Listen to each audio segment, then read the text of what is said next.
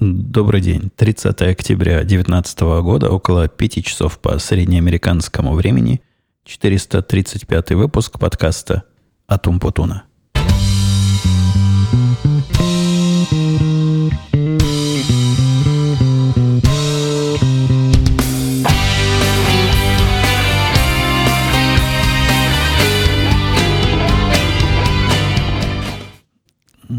Сегодня день странно начался. Вы заметили октябрь.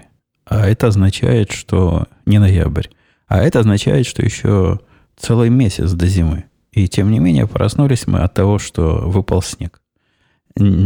Обычно выпадающий снег нас не будет, и в этот раз не разбудил. Меня жена разбудила, сказала, слушай, там все снегом засыпало.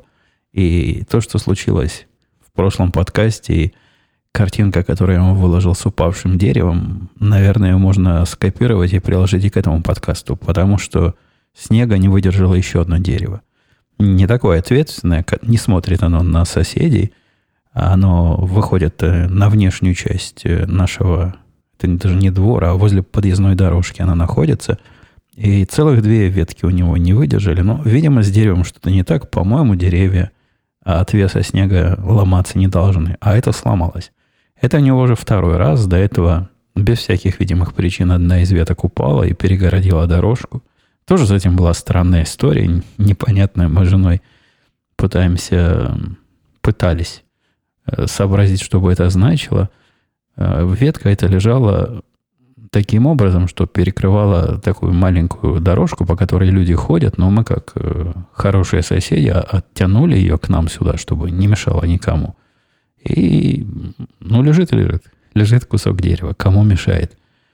Запланировали вызвать э, специальных мужиков, чтобы они ее попилили и вынесли. Ну, там тоже толстые ветки были. У нас, как вы помните, и ни инструментов, ни желания этим заниматься нет. В один прекрасный день молча пришел сосед. Не этот сосед, который мясник, а сосед вообще с другой стороны нашего переулка, с которым мы как-то и не выпиваем, и не закусываем вместе. И, по-моему, я с ним за все эти годы, что он тут живет. Он после нас сюда переехал. И слова не сказал. Деловой такой. Пришел со своей бензопилой и аккуратненько наше дерево напилил. Напилил, жена вышла даже спросить, говорит, ты что делаешь? Он говорит, вот э, соседям помогаю. По- по-соседски решил. Видимо, у вас нет пилы, раз вы до сих пор не распилили, а вот я вам помог. Ну, помог и помог, молодец, мы потом это, это все сожгли. Устроили костер у себя – и все это сгорело, долго горело. Большое дерево было, но в конце концов выгорело. Но причина его такого дружеского поведения, жена всегда в соседях э, худшее подозревает, и, в общем-то, есть за что. Те, кто тут давно со мной сидят, помнят, что когда я дом купил, но еще сюда не переехал, мы уже были формально хозяева этого дома, но жили в другом месте. По-моему, там на переезд э, то ли две, то ли три недели было. И за эти три недели кто-то успел из наших добрых соседей стукнуть в руководство нашего не, не переулка, а нашего, нашей деревни, что хозяева траву не стригут. Гады такие. Трава заросла, весь наш внешний вид портит. И когда мы этот дом навещали, увидели записку такую серьезную от, от города, от деревни, мол, займитесь, пока не началось, вот нехорошо так траву не стричь, некрасиво. То есть записка официальная была, не, не соседи сами подсунули, а уже по результатам их жалобы. Так что, возможно, в своей вечной, вечном стремлении за красоту вокруг нас э, сосед пришел и таким образом помог. Ну, в принципе, это лучше, чем если бы он телегу какую-то написал и пожаловался. Собственно, и жаловаться особо было не на что. Мне кажется, ветка у нас лежала всего пару дней, и никакого прохода не, не перекрывало. Но тем не менее, не знаю, успеем ли мы это убрать, пока он не придет со своей пилой в очередной раз. Но жена уже позвонила специальным лесникам своим, садовникам, которые пообещали прийти и убрать все это безобразие, которое нарушает окружающую красоту. Э, снег, конечно, что там скрывать, не, не, не первостепенное впечатление у меня от прошедшей недели – Самым, конечно, впечатлительным впечатлением был визит проверяющих. Я докладывал, что к нам должны приехать люди, о визите которых я прямо сказал, мы эту проверку никогда не пройдем. Я это говорил всем. По-моему, в этом подкасте говорил всем своим бизнес-коллегам говорил, президенту нашему говорил. В общем, до кого мог докричаться, тому и говорил. я оценивал вероятность прохождения этого это такое типа собеседование. Я в подробностях расскажу, как это выглядит на практике, но я оценивал вероятность прохождения его не то, что успешно, а с какими-то непровальными замечаниями процентов 5, может 6, где-то так. Дело не в том, что у нас плохо с безопасностью и разными другими требованиями. Нет, у нас наоборот, выше среднего – дело в том, что требования у них очень специальные, и в свое время, отвечая на их э, сотни вопросов, это тот самый заказчик, процесс а, обработки вопросов и всяческих дополнительных вопросов к вопросам занял около года в свое время, уже после подписания контракта. А, так вот, теперь они решили это проверить живьем. Э, требования, повторюсь, у них специфические, не очень связанные с нами, и, то есть процентов 90 вообще никак к нам не применимы, но это их не волнует. Требование на бумаге записано, поэтому изволь выполнить или показать, почему ты не можешь его выполнить. А показать отрицательно, доказать отсутствие, это очень трудно. Я даже не знаю, какими способами можно доказать, э, как я ему докажу отсутствие. Был такой вопрос. Покажите, что у вас нет ни одного Windows компьютера. Но поскольку у нас там один из вопросов отметался, поскольку про Windows был.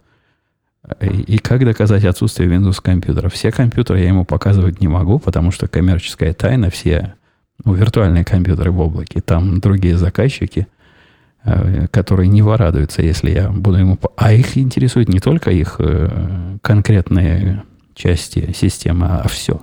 Поскольку они совершенно в этом смысле разумно считают, что если есть какая-то уязвимая часть рядом с ними, то и они могут пострадать. Общем, с доказанием, с доказательствами отрицательного было, конечно, сложно, но весь процесс показал, что я сильно ошибался. Насколько не гении писали вот этот список вопросов, настолько и не гении приехали его проверять живьем.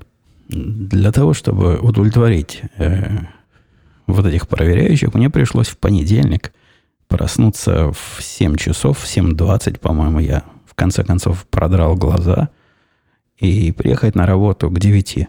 К 9 я, конечно, не успел, я приехал к 9 20, 9.30, но в принципе мы с ними договорились, что кто-то в 9 будет, что их пустят. Пока устроит вводные разговоры, а уж потом пригребет тяжелая артиллерия в виде меня и моего коллеги, который отвечает за э, приложение, то есть за ту часть, которая программа, которая их обслуживает. А я, значит, отвечаю за все остальное. Зачем коллега приезжал, так в конце концов стало, оказалось непонятно, потому что самых главных вопросов про приложение, а именно как, как там все защитой устроено, у них не было. Это, это выше уровня их понимания. Вопросы были все на моем уровне. И да, я недооценивал, конечно, степень человеческой... Я не знаю даже, глупости или нет. Я когда с начальником поделился вот этим всем впечатлением – которую пытаюсь и до вас донести, он сказал, может, это специально так. Может, это не глупость. Возможно, они понимают, что никто в мире не сможет список из этих 400 вопросов пройти, если они будут э, докапываться по-настоящему. Поэтому они смотрят на это сквозь пальцы. Эти смотрели не то, что сквозь пальцы. У этих пальцев не было сквозь, которые смотреть. Приехало два мужика. Один главный, а второй со странной функцией я, я так догадываюсь, что вся его функция это следить за первым. То есть первый был основной, а этот э, запасной. Ну, возможно, если этот э, основной упадет, упадет без сил в процессе своих бесконечных вопросов. Он за все это время ни одного второй, ни одного вопроса не задал. Сидел рядом со мной, мы все сидели за одним столом, я устраивал демонстрацию на большой экран, отвечая на их вопросы – и он все время что-то в блокнотик записывал. Это даже пугает. Сидит мужик молча рядом со мной. Нормальный мужик на вид, веселый такой. Потом мы с ним еще разговаривали, когда за едой пошли. Нормальный на вид мужик. Но сидит и что-то пишет. Причем совершенно очевидно, особенно после четырех часов нашего сидения, стало очевидно, что пишет он нечто такое, что и сам потом прочитать не может. В процессе уже второй половины дня первый его спросил, мол, у тебя там записано, мы, мы это обсуждали два часа назад, скажи, что там, что, что у тебя записано. И, и второй ему отвечает, ну да, я что-то записал, но сам прочитать не могу. Даже не помню, о чем это было. И я сильно сомневаюсь, что в его записях была, был какой-то смысл и, и был какой-то особый замысел. Я бы, ну, вот с точки зрения конспирологической теории, мог бы подумать, что второй смотрит, чтобы мы первого не, не подкупили как-то или не уговорили пройти экзамен без, э, без настоящего экзамена. Не знаю. Мы не пробовали, поэтому второго в действии так и не увидели. Первый был интересный чувак. Ну, во-первых, он ростом таким метра по два, наверное. То есть, когда он становился, вставал со стула, когда он первый раз встал, я, я даже испугался чуток. Полез в кобуру. Здоровый действительно мужик. Здоровый, здоровый, здоровый. При этом очень в этом смысле закомплексованный. Ну, то есть я, например, совсем не здоровый мужик. То есть, ну, здоровье нормально, а вот размеры у меня, а, ну, я бы сказал, с, даже с лестью к себе средние. Однако комплексовать по этому поводу я перестал, наверное, в 15 лет, ну, может, в 16 лет. А этот, похоже, все еще комплексует. Поэтому старался не вставать, а когда вставал во весь рост, то горбился и пытался занимать собой поменьшее место – а, однако его рост э, в процессе этой самой проверки особой роли не играл. Проверка выглядела весьма странно. Вот эта часть, на которую я приезжал, проверка три дня длилась. То есть должна была длиться три дня, хотя на самом деле уложились в два. Первый день это самый главный, самый сложный день. Это называется наблюдаемый контроль. То есть он наблюдатель, который смотрит, как я контролирую системы – и проверяет, является ли этот контроль, входит ли он в рамочки того, что, о чем мы им раньше отчитались. Ни в какие рамочки он не входит. У нас и мест таких нет, куда, куда эти рамочки вставить. Когда мы на вопрос отвечали положительно уклончиво, процентов 80 ответов было с, такой, с камнем за пазухой. Ну, если уж очень понадобится зачем-то это сделать, то, наверное, мы это сможем сделать. Мы примерно так и писали. А, однако в этот раз э, они ожидали, что мы продемонстрируем. Ну вот, сказали, что можно. Значит, покажите, как это все делаете. В общем, после того, как он объяснил, каким образом будет происходить процедура, мои 5 или 10% вероятности, что мы пройдем, упали до бесконечности. Минус бесконечности. То есть не то, что ноль, но вообще шансов нет. Однако, чем дальше я показывал, тем больше я убеждался, что мой пессимизм совершенно не оправдан. Этот э, здоровый мужик настолько не понимал ничего из того, что я ему показывал, ну ничего. И я, когда дома о жене делился с женой впечатлениями, сказал, что вполне мог бы ему показывать вместо картинок и консоли управления нашими системами, например, фотографии детей или картинки, которые дочка нарисовала, и что-то при этом умное приговаривать, и примерно так же оно бы сошло за правду. Я не врал в этой ситуации, я отвечал уклончиво. Однако никакого способа у этого чувака увидеть мою уклончивость не было вообще. Он совсем не понимал, о чем я говорю, он совсем не понимал, как все это устроено, он совсем-совсем не представлял себе, какие вопросы надо задавать. В результате это происходило у нас часов 7, наверное, то есть 6 часов мы, ну, наверняка чистого времени проговорили. И час еще в процессе был перерыв на обед. Из этих 7 э, часов я, наверное, говорил 6. Ну, или, может, 5 часов 30 минут. Э, это довольно непростое занятие, если бы не многолетняя подкастерская практика. Не знаю, выдержал ли я бы такой длинный, ну, практически монолог к чести вот этого здорового первого, надо сказать, что он в процессе не засыпал. Он пытался быть вовлеченным. То есть я, я ему что-то расскажу, он задает какой-то вопрос, я ему что-то расскажу, вижу по глазам, он ничего не понял, я пытаюсь это рассказать более простым языком, вижу, что что-то прояснилось в глазах. После этого он ответы формулировал как-то у себя в голове, причем процесс этот э, занимал время, и записывал в специальный, специальный такой лаптоп. Он приехал с двумя лаптопами. Один был даже не лаптоп, а такой странного вида планшет, на котором он глядел список вопросов, а на обычном лаптопе с клавиатуры он записывал свои, свои находки, наблюдения. За эти 7 часов, что я докладывал, он не нашел ни одного, ни одного, ни одной проблемы, ни одного бага и ни одного несоответствия. Единственное несоответствие, и, и это я так догадываюсь, ему хоть что-то надо было найти. Он указал нам и даже по-отечески пожурил, что вот в документации у нас э, запятая неправильно стоит, и поэтому можно прочитать либо, ну, типа, казнить нельзя помиловать. Ситуация такая – Э, там всякому понятно, кто это приложение прочитает, что оно на самом деле под собой несет. Контекст ясен из других фраз, однако ему найти что-то надо было. Вот это была его единственная находка. Единственная находка в показанном э, руководстве по управлению там чем-то третьестепенным, запятая стоит не в том месте. Мужиков мы этих ожидали из Нью-Йорка. Нам обещали, что нью-йоркцев пришлют, но нет, обманули, прислали местных. Они оба наши иллинойсовские. И я не уверен, из Чикаго или не из Чикаго, но какие-то местные. То есть банк большой, у него подразделения по, по всей стране и по всему миру есть. И, видимо, им проще и дешевле было послать своих э, локальных специалистов.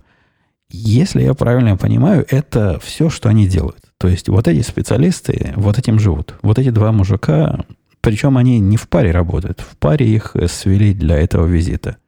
Но их сводят разных работников вот этого а, жанра парами. Они целыми днями ходят по различным клиентам и проверяют их э, показания такие дознаватели специальные. Ну, я вам скажу честно, если бы это был какой-то голливудский фильм, и эти чуваки представляли собой полицейских, вот этот, который все время записывает, видимо, плохой полицейский, а который слушает и кивает с пустыми глазами хороший полицейский, то фильм бы не пользовался успехом, поскольку у народного населения не было бы особой надежды, что эта полиция хоть какое-то преступление раскроет за, за эти 7 часов общения мужик потом сказал буквально типа «Вау!»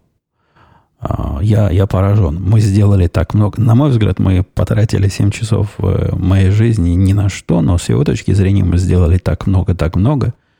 За все время, что он кого-то проверял, у него не было ни одного случая, вот это первый, когда вот этот весь наблюдаемый контроль прошли, кто-то бы прошел за один день. Из этих трех дней, которые на проверку выделены, считается, что минимум два должны пойти на контроль, а уж что останется на, на все остальное. Потому что все остальное присутствие не требует, можно и словами рассказать. А тут мы за один день весь этот контроль прошли, ну, потому что я молодец, и, как говорит моя жена, язык без костей, на котором могу отжиматься – Второй день он тоже пришел, и я подозревал, что он минут за, за 20 все закончит. Я уже не ходил во второй день, и коллега мой, который по, по безопасности приложения должен был выступать, тоже не приходил. Он за первый день, коллега мой, может, секунд 40 разговаривал, все остальное время сидел и боролся со сном. А во второй день мы не пришли, во второй день пришел только чувак, который на грани бизнеса и, и и техники у нас есть такой специальный. Он как раз занимается заполнением всех этих вопросников. Но у него все эти вопросы не технического характера. Они не технического характера, имеется в виду те, которые не надо доказывать, а надо предъявить наш внутренний документ, который говорит, что да, мы за все хорошее против всего плохого. Таких документов у нас много. И второй день он предъявлял документы, часа четыре они эти документы осматривали – стенографировали, протоколировали. На третий день мужик не пришел, и второй тоже не пришел, оба не пришли, и первый, и второй. То есть из трех дней работы они себе целый день отпуска практически получили, э, что, наверное, их порадовало. Сегодня это был третий день, должен был быть, быть третий день, когда мы э, проходим проверку. Они не пришли вообще, прислали пару имейлов, ну, совершенно идиотских вопросов, которые видно было, что хотели хоть что-то спросить, потому что положено ведь три дня работать, а тут не пришли в третий день. Ну, какой-то, какая-то видимость работы должна быть. На эти вопросы мы ответили как могли, отослали им. По-моему, процесс закончился. И то, что проверку мы прошли, это сто процентов. И вот такой, такой прыжок в вероятностях от 5% вероятностью пройти до стопроцентного э, положительного результата, это, конечно, да. Так, э, так сильно я давно не ошибался. Я не мог э, предположить, что сойдутся тут вот два таких безумия. С одной стороны, безумный набор вопросов, а с другой стороны, безумно некомпетентные проверяющие. По поводу безумия и странного, хотя нет, не безумие, а вполне, в общем, понятно. Понятная загадка. Потом оказалось понятно, а поначалу оказалась загадка. Из дел, дел домашних я перехожу уже с работы в дом. Жена тут книжку начала читать. У нее теперь есть книжка на э, Kindle. Задумался, как называется эта амазоновская читалка. И я в закромах родины. Она спросила, есть ли у нас Kindle. Я вспомнил, что где-то в шкафу, в том самом бездонном шкафу, из которого я черпаю разные полезные вещи, должен быть, причем не очень старый. Я его покупал как года, наверное, три назад. И года три назад он был самой продвинутой модели. Это когда мы года три назад ездили отдыхать, и я подозревал, что будет, э, будет у меня время там почитать. Был прав. Это был, наверное, самый длинный период, когда я глазами читал книги. В последнее время я книги глазами совсем мало читаю, но в основном слушаю. Они меня здорово усыпляют. Как вас усыпляют мои подкасты, так меня усыпляют аудиокниги. Э, нашел я этот самый Kindle. Конечно, он за три года разрядился полностью. Поставил его зарядить немножко. Дал жене, говорю, жена, вот я вот чуток зарядил, но поскольку это Kindle, его, ему много не надо. Хватит на несколько дней. И так и оказалось. Хватило на несколько дней, хотя э, первый удивительный, не скажу, что тревожный, но удивительный сигнальчик Колокольчик зазвенел на второй день. Когда жена сказала, о, говорит, какой Kindle интересный, он энергию черпает из воздуха. Когда я его взяла, он показывал 9% зарядки, а теперь показывает 19%. Со временем сам заряжается. И я на это внимание не обратил. Ну, мало ли, может, не точно батарейку меряет, особенно когда батарейка слабая. Меряет и меряет, работает и работает. А сколько он там процентов показывает, кому это интересно. Через несколько дней чтения он, его 9%, конечно, сошли в полный ноль. И разрядился, принесла жена его заряжать. Я поставил его заряжать, отдаю жене, приносит она через полчаса обратно, говорит, ты что сделал? Ничего не зарядилось. Как было 9%, так и осталось 9%, ну, никуда не годится, заряди. Я особо разбираться не стал, но если женщина сказала, то она ведь понимает. Она ведь проценты не сама придумала. Ей же написали на экране. Поставил его в другую дырку заряжаться. Ничего подобного тоже. То есть все подобное. Ничего нового не произошло. Опять получил обратно с рекламацией. Тут уж я задумался. Ну, неужели за лежание три года а, без использования настолько батарейка испортилась? Возможно и такое. И рука потянулась купить новый, благо стоят они копейки. Но тут я решил проверить сам. Открываю, смотрю, да нет, не 9%, 99%. А, то есть заряженный под самую, под самую макушку. Батарейка полностью нарисована. И тут меня как осенило. Я понял, о каких 9% жена говорит. И это, конечно, не совсем проблема жены, хотя, конечно, ее проблема, а проблема тех, кто несколько разных процентов на одном экране показывает. Да, действительно, зарядка у него была 99%, а вот позиция в книжке была 9%. И от этого, когда она по книжке ходила, проценты возрастали. Она листала ее вперед-назад поначалу, так активно читала по диагонали, а потом вернулась и начала читать вдумчиво. И вы понимаете, как, как эти проценты могут сконфузить нормального человека. Но если какие-то проценты показывают, с одной стороны. Тут муж про какие-то проценты спрашивает и приговаривает, что это батарейка. Ну, наверняка. Наверняка вот эти нижние проценты – это самое оно. А чтобы уж совсем ситуацию сделать э, простительной для моей жены, верхние проценты, те, которые заряд батарейки, они показывались только при особом хвате. То есть там надо что-то куда-то нажать, правильно палец держать, и тогда, тогда их, простите, будет видно. Этот Kindle оказался вообще находкой для жены. Она читает книгу по-английски и заодно пытается поднять свой уровень владения. А Kindle, оказалось, умеет показывать э, объяснение слов, если ты какое-то неизвестное тебе слово увидел в тексте, можно на него пальцем ткнуть практически на любое. И он тебе все расскажет. По-моему, незаменимая вещь тем, кто пытается вот таким... Мне такой способ изучения иностранных языков кажется странноватым немножко и не очень э, эффективным. Однако, если кто-то верит в то, что чтением книг и тыканием пальцем в неизвестные слова можно чему-то научиться, ну, вот это подходящее для этого устройство оказалось. И если я в книгах, то с книгами у меня случилась прямо не катастрофа, но беда. Или не беда, но катастрофа. Я не помню, как в этом старом неприличном анекдоте было. На моем айфоне, на котором много места внутри, то есть было много места, когда iPhone был новый. Сейчас места не осталось вообще, остались какие-то несчастные 5 гигабайт из 256. Все было занято книгами, аудиокнигами, потому что привычка у меня такая, не, не чини то, что не сломано. Я добавлял новую книгу, и старые не убирал, потому что места много. Ну, пока оно почти все не закончилось. А тут уже и iPhone стал намекать, что хорошо бы почистить. И новая операционная система вышла, и книги новые захотелось туда поставить. Э, ничего не подозревая, подключил я его к этой самой новой операционной системе, и оказалось, что все пропало. Гип снимают, и клиент уезжает.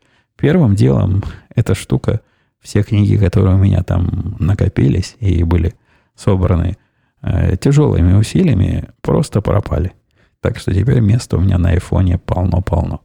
Дело в том, что у них вышло такое расщепление сознания на, на Маке, и программа, которая раньше управляла всем, теперь управляет э, только музыкой. А то, что управляло книгами, пошло в книги.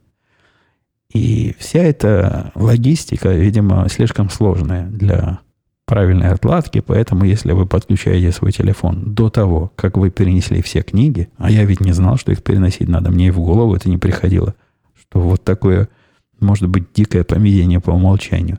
Эти все книги просто пропадают, потому что, ну, синхронизировать не с чем. Э, аудиокниги пустые в приложении книги. Поэтому что делать? Да, давай удалим все, все твои 200, 200 гигабайт, 200 гигабайт аудиоматериала. Они, конечно, не пропали, они, они все на компьютере остались, да и не нужны они мне все. Это тут и вопросов нет. Большинство из них либо я пытался слушать, либо послушал, либо, э, либо, либо дослушал до конца. Но, тем не менее, такое, такое хамство меня крайне удивляет. Я не думаю, что это осознанное действие и осознанный выбор разработчиков, которые вот так решили меня специально наказать и обидеть. А, однако все равно обидно. Обидно наталкиваться на чужие баги, которые стоят мне времени – на восстановление привычной функциональности. Э, оставаясь в делах домашних, я рассказывал, что мальчик вылетал, так что он долетел. Долетел, прилетел, все в порядке. Приехали красивые, загорелые. Правда, мальчик с поломанным ребром.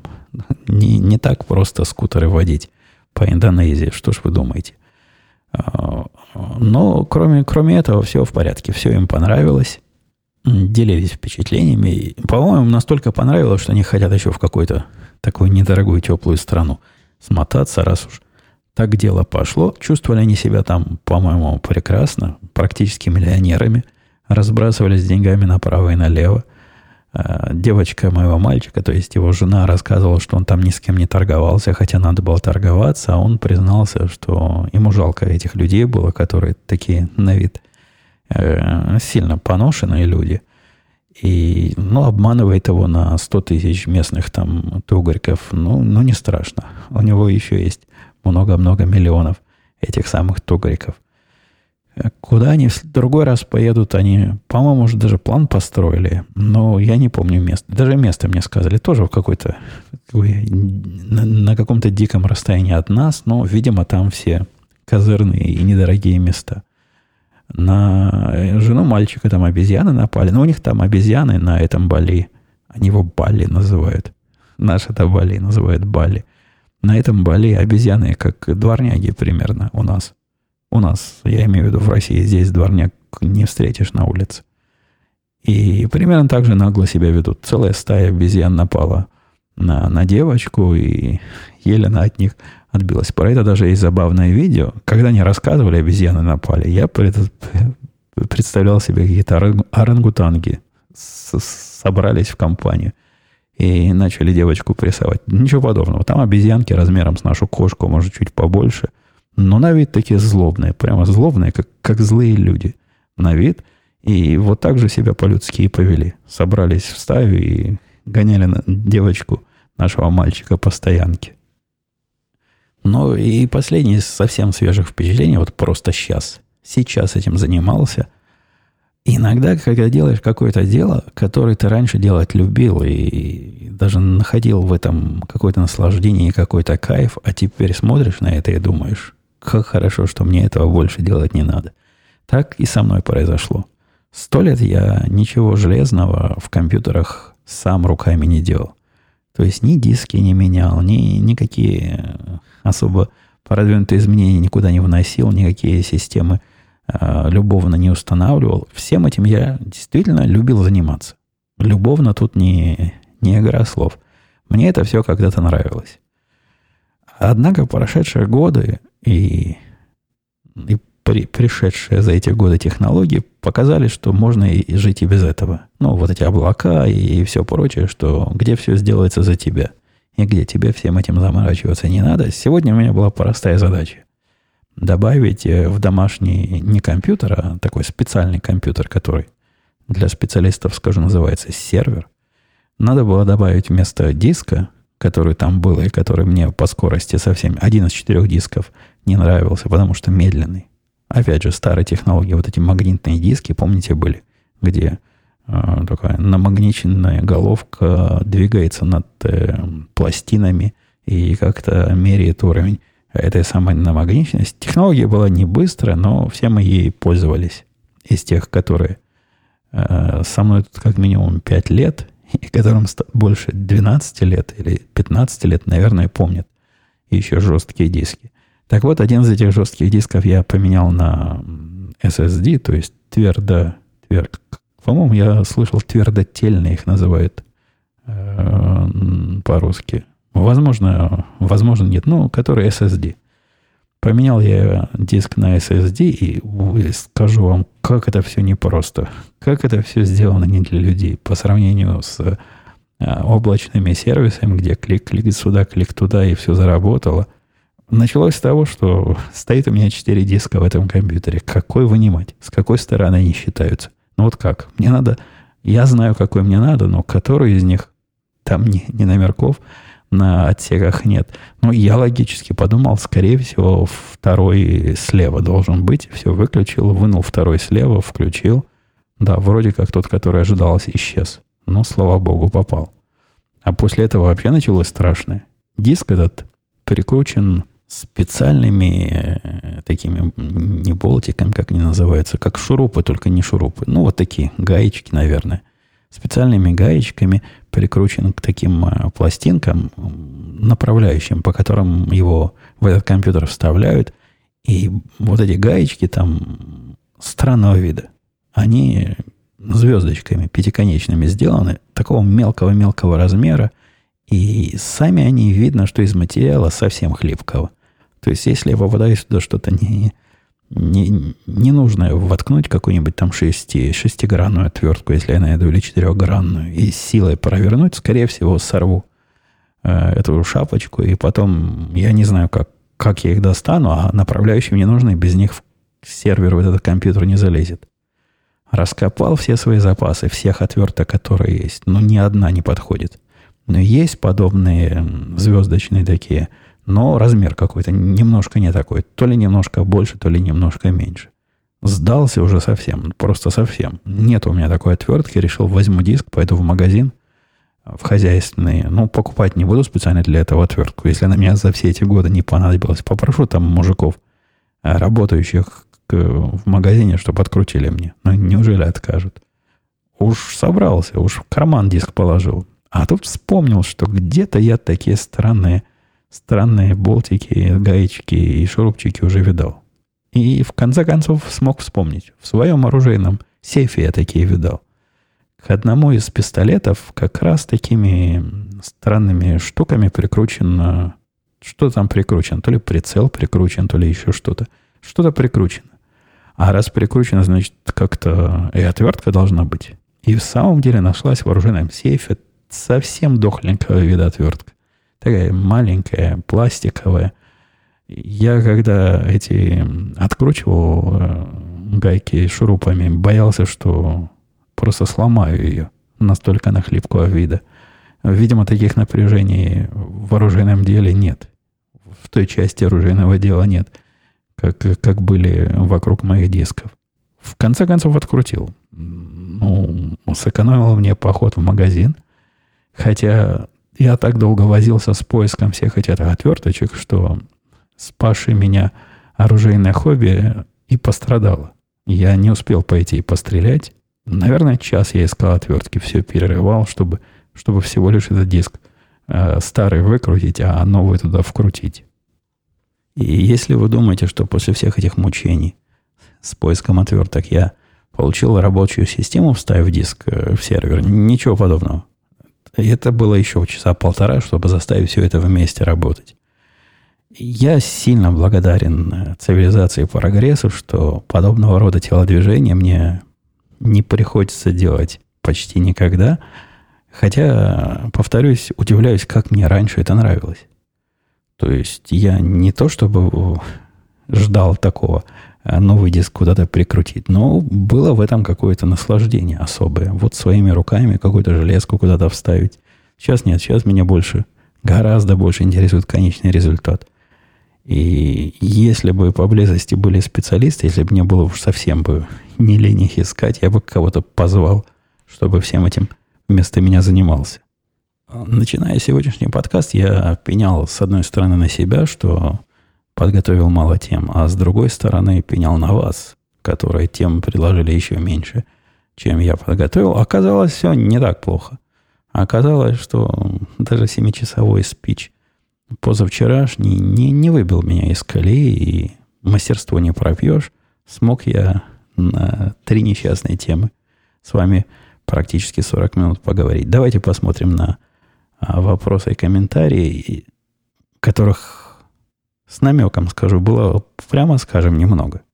Это я намекаю. И тезка спрашивала Евгений. Здравствуйте, Евгений. Писал он в прошлом выпуске. Вы упоминали, что считаете что вы считаете, что мало взяли у заказчика, который хочет все бесплатно? А какие шаги вашей компании предпринимаются в случае, если вы выходите из бюджета, оговоренным ранее? Встречали ли вы проблему, когда заказчик принимает вашу эстимацию на проект как э, фиксированную цену и, соответственно, отказывается платить, если вы вышли за границы? Э, по-моему, эстимация, ну, то есть э, предварительная оценка, это оценка не обязательства, как быть? Хорошего дня. Ну, я не знаю, как быть в том бизнесе, Евгений, которым вы занимаетесь, и как там у вас принято. У нас принято, что оценка, она не про это. В том бизнесе финансовом, в котором мы, мы в основном крутимся, оценки предварительно нужны для того, чтобы показать ему, сколько это примерно может стоить. Оценки еще могут быть нужны, когда это какой-то длинный проект. Вот мы говорим, мы для вас систему разрабатываем, берем вот такой начальный капитал, а в процессе примерно будет понятно, сколько оно будет э, стоить. Наши предположения вот такие, вот такие. Э, так, так происходит. Такое мы делаем часто, особенно с заказчиками, у которых выхода особого нет, либо, либо с нами, либо никак, а таких большинство. Но в случае таком, как э, вот этот, который любит все бесплатно, да, я говорил, там невозможно так сделать, и надо сразу предполагать правильно, потому что предположение ты должен будешь вписать в договор, и предположение должно оказаться реальностью. Ты не можешь выйти за границы. С более адекватными заказчиками. У нас было несколько случаев, когда наша оценка предварительная оказывалась совершенно неверной, и мы прямо и говорили, что либо можем вернуть, э, наверное, это аванс, ну, вот этот начальные деньги, что он дал на проект, и ну, не смогли, ну, потому что невозможно, мы не можем себе в убыток это и дальше делать. Тут э, денег на месяц, а работа на полгода – либо заказчик соглашается платить. Во всех случаях соглашался платить. Такого, чтобы, чтобы, чтобы ушел из-за того, что будет стоить дороже. Э, такого не было. Мы небольшие деньги берем, с одной стороны. С другой стороны, мы не делаем индивидуальные проекты, по большому счету. И то, что мы делаем, это, это пытается удовлетворить, конечно, какие-то конкретные нужды, но теоретически это все часть э, одной или нескольких наших общих систем, над которыми мы работаем, поэтому это уж не совсем проект на заказ. И те, которые нашими проектами, нашими системами пользуются, они пользуются системами не вот только для вот этой конкретной функции, которую попросили. Эта конкретная функция – это всего лишь улучшение. Поэтому тоже уже с подводной лодки особо деваться некуда. Но, в общем, договариваемся. И иногда приходится где-то поступиться и стать на горло собственной песни. Наш начальник, я вам говорил, любит идти на компромиссы финансовые. Я его за это постоянно ругаю и практически уже научил быть менее гибким. Эм, ну, да, как-то к всеобщему удовлетворению все, в конце концов, решается. А Александр спрашивал, доброго... Какой-то звук вдруг проник. Откуда нам забубнило? Александр спрашивал, доброго времени суток, уважаемый Путун, спасибо за подкаст, слушаю твой подкаст уже очень давно. И в одном из выпусков ты как-то говорил, что тебя звали на работу в одну, но очень крутую компанию. Настолько крутую, что приглашение даже хотел в рамку поставить. Можешь рассказать, что это была за компания, если ты, конечно, помнишь. Заранее спасибо с наилучшими пожеланиями. Э, это хороший вопрос, Александр, но я, к сожалению, у меня даже тени контекста нет хотя бы намекнул, в каком десятилетии это было, в каком веке это было. Я не помню. Э, я даже не могу себе представить, вот какая такая компания могла бы быть, чтобы я в рамку... Ну, хотя, возможно, в контексте меня, не знаю, десятилетней давности, какую-то компанию я бы в рамку и поставил. И я не могу вспомнить. Приходят на, на, на в голову несколько компаний, да практически все компании, о которых вы могли бы подумать, но кого бы из них я хотел поставить в рамку, для меня это тоже, как и для вас, Александр, большая загадка. Тут я сбиваюсь, отвечая то на ты, то на вы, потому что вот эти ваши русские церемонии, они, они конечно, утомительны. И тут я с кем-то в Твиттере о чем-то поспорил, и со свойственной мне прямотой, которую он посчитал хамством, сразу начал с ним на «ты» разговаривать.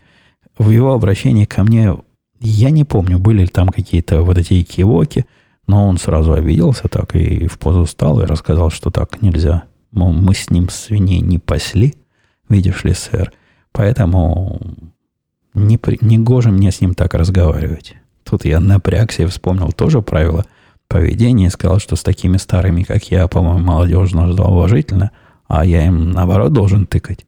По-моему, даже с этим согласился. Э, это я к тому, что отвечаю Александру, который тут ко мне на «ты», а я ему на «вы». Ты, Александр, не подумай чего. Это я просто... У меня мушка сбилась. Я вовсе не пытался тебя множественным числом никак обидеть. Э, Денис писал, насколько я помню, раньше у вас было нелестное мнение про Снодена, вы считали его предателем. А что сейчас?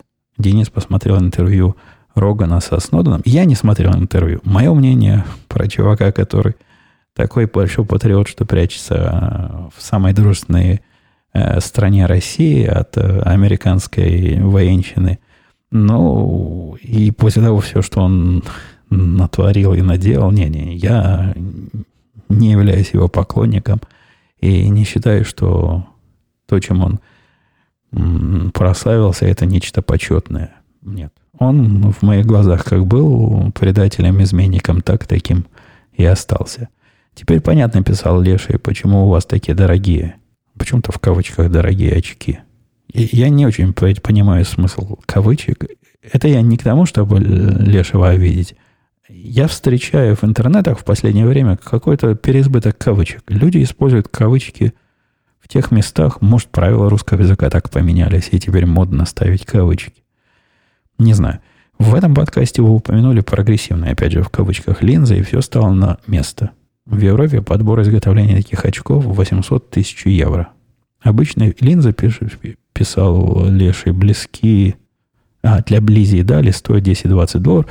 В общем, он утверждает, что я, наоборот, выгодную покупку совершил, купив эти очки. Э, жена меня пинает, говорит, да нет, ты наоборот, говорит, слушай те, кто тебя лошарой называет в комментариях, потому что такой-то есть. Пошел бы с нами в костку и не выделывался бы, как, э, как босяк, ходить тут в эти бутики, очки себе покупать. Купил бы дешевле. Э, я сомневаюсь, что получилось бы дешевле вот с такими стеклами. Я ведь уже проверял в дешевых местах. То есть в тех местах, которые делают э, очки для по заказу. То есть можно в современности можно в интернете очки купить. Дешевле особо не получалось. Ну, возможно, в Костке. Костка это такой большой магазин, куда только членов пускают. Не, не профсоюза и не партия членов этого магазина – Возможно, там было бы и дешевле, не знаю. Но пробовать не стал. Да при, при, при том, что эти под боком, и, и обзоры в интернете у них были хорошие, у этих э, продавцов очков и проверяителей глаз. Я решил на них поставить, но вот если верить Лешему, нормально. Наоборот, даже сэкономил деньги по сравнению с Европой. Правда, в описании моих очков он там не совсем точно описывает, как они работают, утверждает, что они для дали и для близи. Я, я говорил, они для трех э, дистанций. Они трех, э, трехфокальные. Не знаю, есть ли такой термин. Для дальнего, ближнего, зре, ближнего зрения и э, расстояния вытянутой руки. У них разные, э, раз, разного рода выпуклости, вогнутости этих самых линз. Может, такие вообще в Европе целых стоят 1500 евро, а не 1000 евро, о которых написал Леший.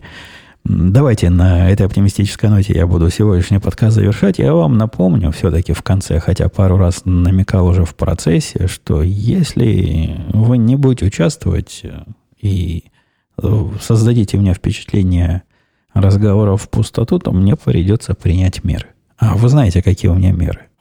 Конечно, воду и газ я вам отключить не могу. Где вы, а где я? И руки наши короткие до вашего газа дотянуться. У вас у самих газа ого-го сколько завались. Ну, например, я дам вам подольше времени на, на эти самые комментарии и, и впечатления, вопросы. Если вам неделю мало, если подкасты мои слишком частые, вы так и скажите. И меры будут приняты. Э, Все, пока. До следующей недели услышимся.